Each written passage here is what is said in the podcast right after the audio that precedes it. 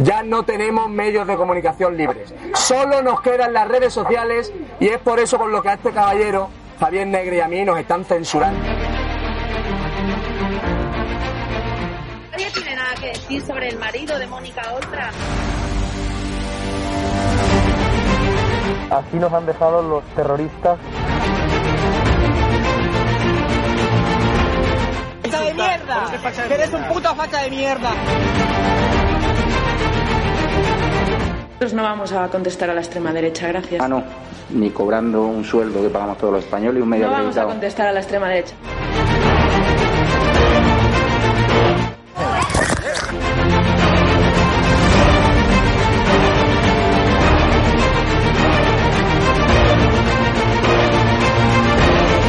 ¡Imbécil! ¡A la mierda, los castellanos!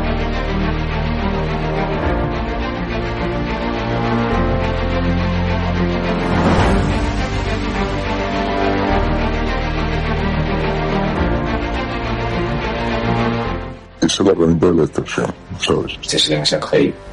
Claro que ahí jugábamos ese juego, pero pa, pa, pa, para. Fue una extorsión de cojones.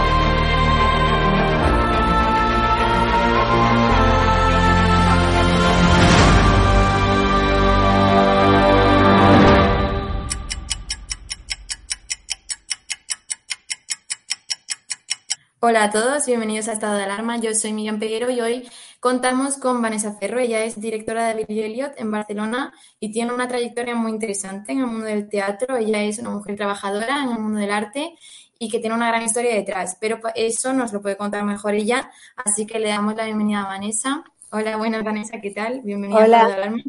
¿Qué tal? Eh, hemos visto que eres una mujer con muchísima trayectoria y queríamos preguntarte acerca de pues, toda esta historia que hay detrás. Sabemos que en 2005 se estrena en Londres Billy Elliot, que en 2008 llega a Broadway y sobre todo los críticos lo reciben con, con los brazos abiertos, no solo los, los ciudadanos, y que 10 años después decide junto con Juan Carlos Fischer hacer la adaptación eh, peruana, la versión peruana. Y hay una persona que se llama David Serrano que en un momento dado ve alguno de los ensayos y, contacta rápidamente y te dice, oye, ¿qué te parecería venir a, España a hacer tal? Y eh, pues tiempo después vemos cómo te has convertido desde 2021, en octubre, en la directora de Billy Elliot en Barcelona. Eh, el, el cargo que yo ocupo en realidad es el de directora residente. ¿Esto qué quiere decir? Que eh, hubo una directora que hizo el montaje aquí, que, que lo preparó, que se llama Maite Pérez Astorga, y una vez estrenado, ella deja el montaje y yo me quedo a cargo. Entonces, eh, lo que pasa a ser mi labor es, por un lado, mantener el, el- show que ya está eh, montado, eh, con todos los ajustes que eso implica, porque uno cuando estrena, casi siempre, sobre todo en un musical que es tan grande y el tiempo de ensayo se queda corto siempre, eh, hay muchas cosas que ajustar. Pero en el caso de Billy Elliot, es, es más la, la responsabilidad aún porque los ensayos continúan siempre. Hasta, es- hasta el día de hoy yo tengo que ensayar casi todos los días antes de función porque eh, eh, seguimos formando niños para el papel de Billy y para el papel de Michael y para diferentes papeles, porque al ser una obra que tiene un personaje principal en una edad tan específica, entre los 11 y 13 años, eh, existen muchas posibilidades este, de que los niños crezcan. Entonces, si esto sucede y, y terminan desarrollando físicamente demasiado, como, como suele pasar con algunos niños que de la noche a la mañana se levantan, de hecho son unos jovencitos, eh, o les cambia la voz, eh, lamentablemente tienen que, que, dejar el montaje. Entonces, eh, nosotros tenemos que estar listos para eso y tener preparados ya a dos, tres, cuatro bilis más. Lo mismo con los Michaels, lo mismo con las niñas. O sea, tenemos que tener a mucha gente preparada para cualquier eventualidad. Súmale a eso eh, la exigencia física que tiene esta obra para el, protagonista. Eh, Billy no sale del escenario, mm, solamente deja el escenario en dos escenas de un espectáculo larguísimo y, durante el cual hace ballet, claqué, acrobacias, canto. Entonces es tal exigencia que también tenemos que prever que ocurran lesiones o cansancios o que alguien se quede sin voz entonces, por ahí también. Eh, súmale a eso el COVID. Entonces, ha habido tanto, eh, tantas cosas que prever que los ensayos han sido interminables. Y, de lo que sé de, Madrid también no fue, no fue tan distinto. Es decir, eh, la pandemia ha sido algo, algo extra, sí, pero es una obra que siempre requiere mucho esfuerzo y mucha continuidad. Los niños tienen clases de ballet todos los días para mantener y mejorar su nivel. Igual, igual con el canto, fuera de lo que son los ensayos para la obra. Y nos encontramos con un problema. Al final, por lo que tengo entendido, son ocho actuaciones a la semana. Y, tengo entendido que los niños solo pueden actuar dos veces por semana, entonces también se suma el problema de que hay que como hacer combinaciones de forma que los niños no repitan más de dos sesiones. Sí, y eso eh, es algo que con lo que yo me encontré aquí que, no tenemos en, en Perú, que es una reglamentación de la, de la industria teatral. Eh, porque en realidad todavía no tenemos una industria per se. Entonces, em, el hecho de que los niños solamente puedan actuar dos veces por semana también nos obliga a tener a, más niños preparados para cualquier eventualidad. Entonces, este... No, no, sí, sí, perdona. Vale. Em, entonces, bueno, hemos estado ensayando sin, sin parar. Y, todo esto iba para, eh, para explicar qué es lo que me toca, lo que me corresponde hacer a mí como, como directora residente. Y cuál sería la diferencia con la que fue la directora. Y en cuanto a, a David Serrano, David Serrano fue el director, el que hizo la adaptación de Billy Elliot Madrid, la dirigió él, y luego él hace una adaptación de la novela de Mario Vargas Llosa, Pantaleón y las visitadoras. Es en ese musical en donde yo trabajo junto a Juan Carlos Fischer en Perú, eh, que finalmente conozco ya bien a David en varios ensayos y, es ahí en donde viene esta, esta pregunta, propuesta que se termina materializando meses después. Luego viene la pandemia, todo se paraliza y luego en octubre del 2021 llego a Barcelona. Y aquí seguimos, aquí seguimos con una temporada que, que de verdad nos ha sorprendido eh, por, la, por la acogida que, que, ha tenido.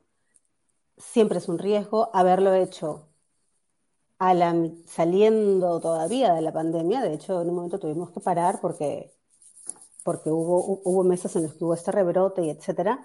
Entonces ha sido todo un, un reto y un acto de, valentía, en realidad, hacer un, musical de este tamaño eh, en este momento. Pero estamos muy contentos con, cómo nos ha recibido Barcelona, la gente sale muy contenta, em, los niños salen felices, porque si bien no es una obra infantil, eh, pueden ir niños a partir de los ocho años, diría yo, y le entienden perfectamente.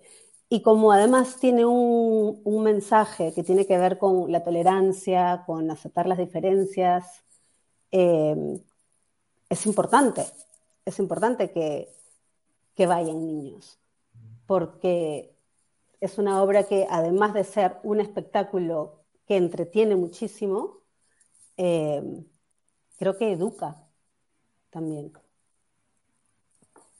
Al final la rama artística también se trata de una rama educativa. Queríamos preguntarte eh, por la diferencia que encuentras entre lo que denominabas la industria del teatro aquí y la industria del teatro allí, porque al final, por ejemplo, nada más que en el hecho de tener normas, por ejemplo, en cuanto a niños, es muy diferente.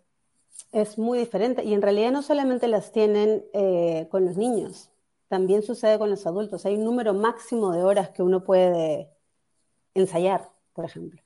Entonces, aquí, en Perú no. Entonces, eso hace que aquí cada, cada planning de ensayos se tenga que pensar muchísimo porque cada minuto vale oro. Porque tienes esta cantidad de minutos para ensayar y en qué los vas a usar. Entonces, esa exigencia al momento de planear los ensayos exige mucha más, ser mucho más meticulosos aquí que, en Perú, por ejemplo. Por otro lado, eh, el público que asiste al teatro musical es muy pequeño en Perú. Y cuando digo Perú, en realidad me estoy refiriendo casi específicamente a Lima, porque los musicales grandes solamente se producen en Lima, muy rara vez. Es más, creo que solamente dos veces hemos podido hacer una gira de dos días fuera de, Lima. Entonces, eh, las temporadas no pueden durar uno, dos, tres años, como, como sucede aquí. Eh, nuestras temporadas duran tres meses, tres meses y medio. Y eso es, este, además haciendo solamente cinco funciones por semana. Entonces, eh, eso en realidad, cuando yo lo he contado aquí, me dicen, pero entonces se pasan más tiempo ensayando que, haciendo la temporada, casi. Y es así, y es así. Y claro, entonces eh, la ganancia económica no es, no es grande, por decirlo menos, y a veces, y a veces uno va a pérdida. Pero, pero a los que nos gusta el teatro musical, eh, ahí estamos eh, dándole y dándole para que siga creciendo ese público que, que de hecho en los últimos 10 años ha crecido algo o bastante, no sé, no sé, en realidad no sé qué adjetivo este, usar, pero ha crecido y, y la esperanza es que, es que siga creciendo. ¿Creéis que el arte, al final el teatro es arte, eh, como potencial educativo, como potencial em, en cuanto a valores, em, está bien desarrollado en cualquiera de los dos sitios? Porque em, hay personas que consideran que, por ejemplo, no se le da el valor que tienen o no la importancia que tienen a nivel social y que debería fomentarse más, por ejemplo, el hecho de que niños, jóvenes vayan al teatro y sea algo atractivo. Claro, eh, a ver, creo que lamentablemente eh, en, el, Perú eh, la, cultura está muy dejada de, lado, las artes, el teatro específicamente, no recibe ayuda del, Estado. Las obras de, gran formato se, pueden realizar por inversión privada. Entonces, es algo en donde estamos muy, muy, muy atrasados eh, y, que, y, que es, y, que, es lamentable. Aquí, por otro lado, el Estado sí que eh, ayuda bastante al sector, pero creo yo que en realidad nunca, en, casi ninguna parte, se le da el lugar que debería tener, porque, porque se suele asociar a, las artes solamente como, como entretenimiento, y no lo es, y no lo es. Entonces, eh, aprender, averiguar, estudiar, eh, darse cuenta de la capacidad transformadora que tiene el arte es básico. Y, y es algo que debería estar presente en, en la formación escolar y universitaria si, siempre y que, y, y que, se le fomente más. Porque claro que es una manera de, de educar. Ver historias eh, que traen temas de coyuntura, que, que, que traen emociones universales y verlas representadas en un escenario es la mejor manera de, de poderlas interiorizar sin sentir que te las están eh, enseñando a propósito. Como uno va y ve lo que aparentemente es una historia que no te toca, porque es algo que sucede en Irlanda, pero siempre hay temas universales con los que uno se relaciona, casi sin darse cuenta. Y ese casi sin darse cuenta, al ser casi inconscientemente, es, es, es lo que lo hace tan poderoso. Uno sale de esa sala transformado de alguna manera sin darse cuenta, porque ha podido ser testigo de una historia eh, que lo ha movido sin que uno sepa bien por qué.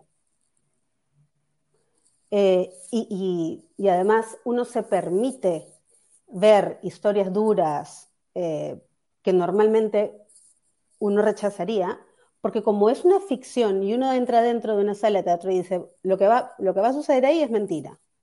Entramos en esa convención y sabemos que estamos yendo a ver actores. Entonces hay una parte del cerebro que dice, eh, yo me relajo porque todo esto aquí no ha pasado, no está pasando. Y esa es el, la, la, magia del, del, teatro. Hay una parte que se relaja y, y quita las, las barreras y eso permite que ingresen, ingrese una información, ingrese una emotividad que normalmente uno, de la que normalmente uno se protege. ¿Cuál ha sido Entonces, al final con este, cuál ha sido con este gran salto que has tenido que dar? Al final, cambiar de país, cambiar todo. ¿Cuál ha sido el mayor desafío que te has encontrado a lo largo de la trayectoria?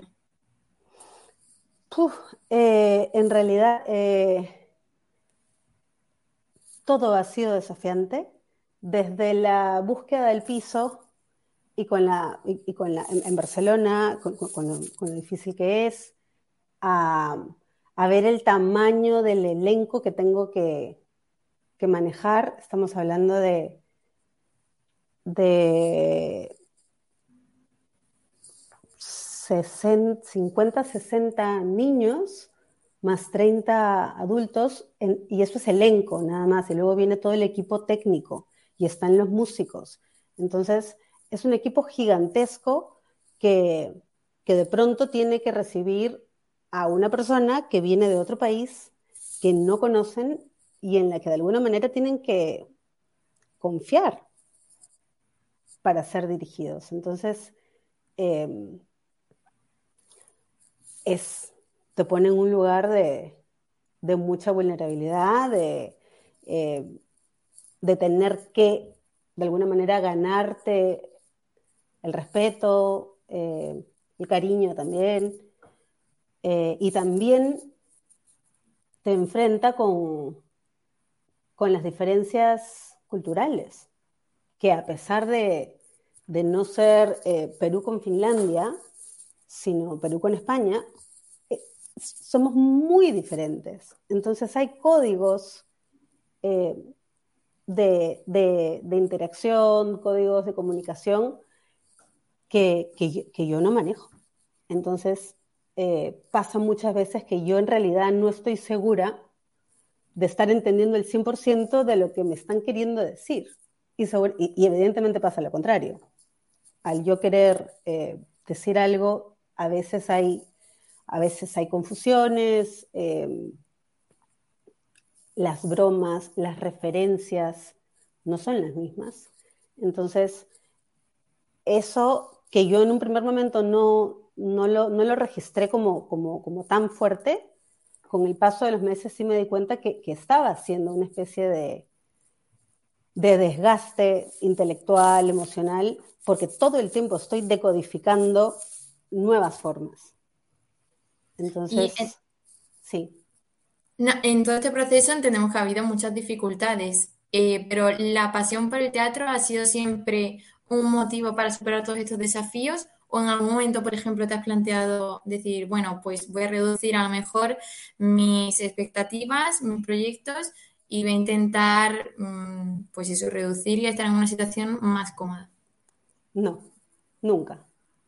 Yo soy feliz yendo al teatro, es, es mi lugar favorito, es mi segunda casa, y si bien eh, fue cierto, es cierto que ocho funciones a la semana es bastante, eh, y que no me molestaría si fueran seis y no ocho, eh, no deja de ser para mí una, una experiencia muy enriquecedora, porque no solamente el, el aspecto artístico de, de, la, de la dirección, sino el humano. Entonces, lo que se genera es una familia teatral.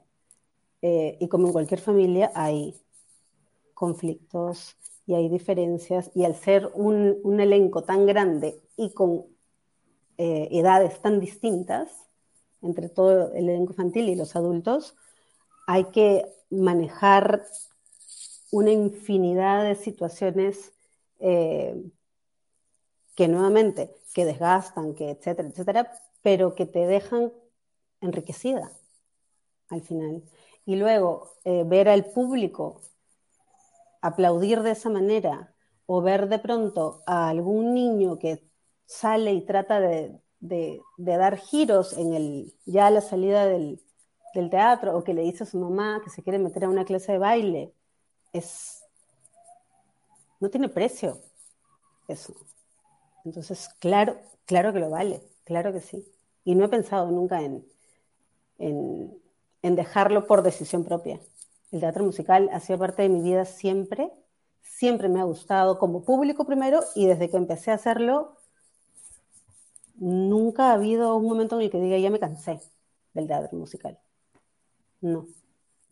¿Y te gustaría volver a Perú o, seguir, por ejemplo, tu trayectoria en España o incluso viajar a otros países? ¿Cuáles son los planes del futuro? Eh, de momento no tengo nada claro. Sí sé que me gustaría quedarme aquí por lo menos un tiempo más o bastante tiempo más, pero ahora mismo no me gustaría regresar tan rápido a Perú. No hay proyectos específicos en el futuro más próximo. Hay propuestas, conversaciones, ideas, colaboraciones que se han puesto sobre la mesa que no, que no se han llegado a concretar aún, pero que podrían concretarse. Y, y, si es así, yo, yo, estaría totalmente feliz de poderme quedar aquí más tiempo. A mí me encanta la, la, la experiencia de, de conocer otros, otras formas de vida, porque es muy distinto viajar como turista que vivir en un lugar. Entonces, por más que yo haya podido viajar en mi vida a muchos países, uno no lo conoce hasta que, hasta que no vive ahí. Entonces, eh, por más que yo haya ido a Estados Unidos, por ejemplo, muchas veces como turista, fue muy distinto cuando me quedé un tiempo viviendo primero en, en Miami, en, en, la parte de, South Beach, que es como la parte más turística playera icónica o cliché de Miami, y luego pasé un tiempo en, en Los Ángeles, eh, al lado de Beverly Hills. Ahí estuve estudiando actuación para cine. Eh, luego viví en otro momento en Nueva York estudiando teatro. Y luego estuve un tiempo como muy al centro del, del país, en un pueblito de nieve, eh, haciendo un intercambio cultural con, para, para, aprender el inglés de más chica. Entonces, este, ese tipo de experiencias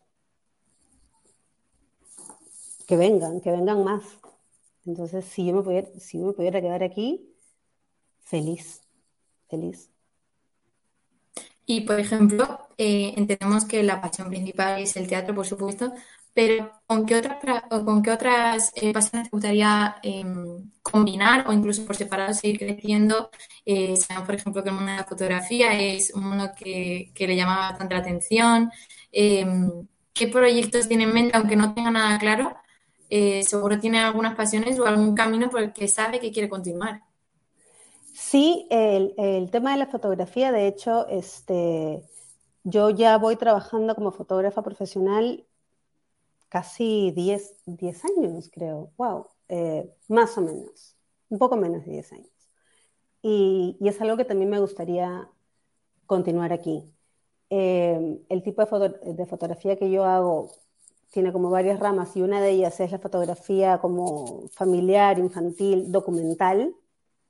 Siempre me gusta mucho más lo espontáneo y lo cotidiano, lo interesante a la foto posada sonriendo en un estudio. Eh, y por otro lado, en donde sí me gustaría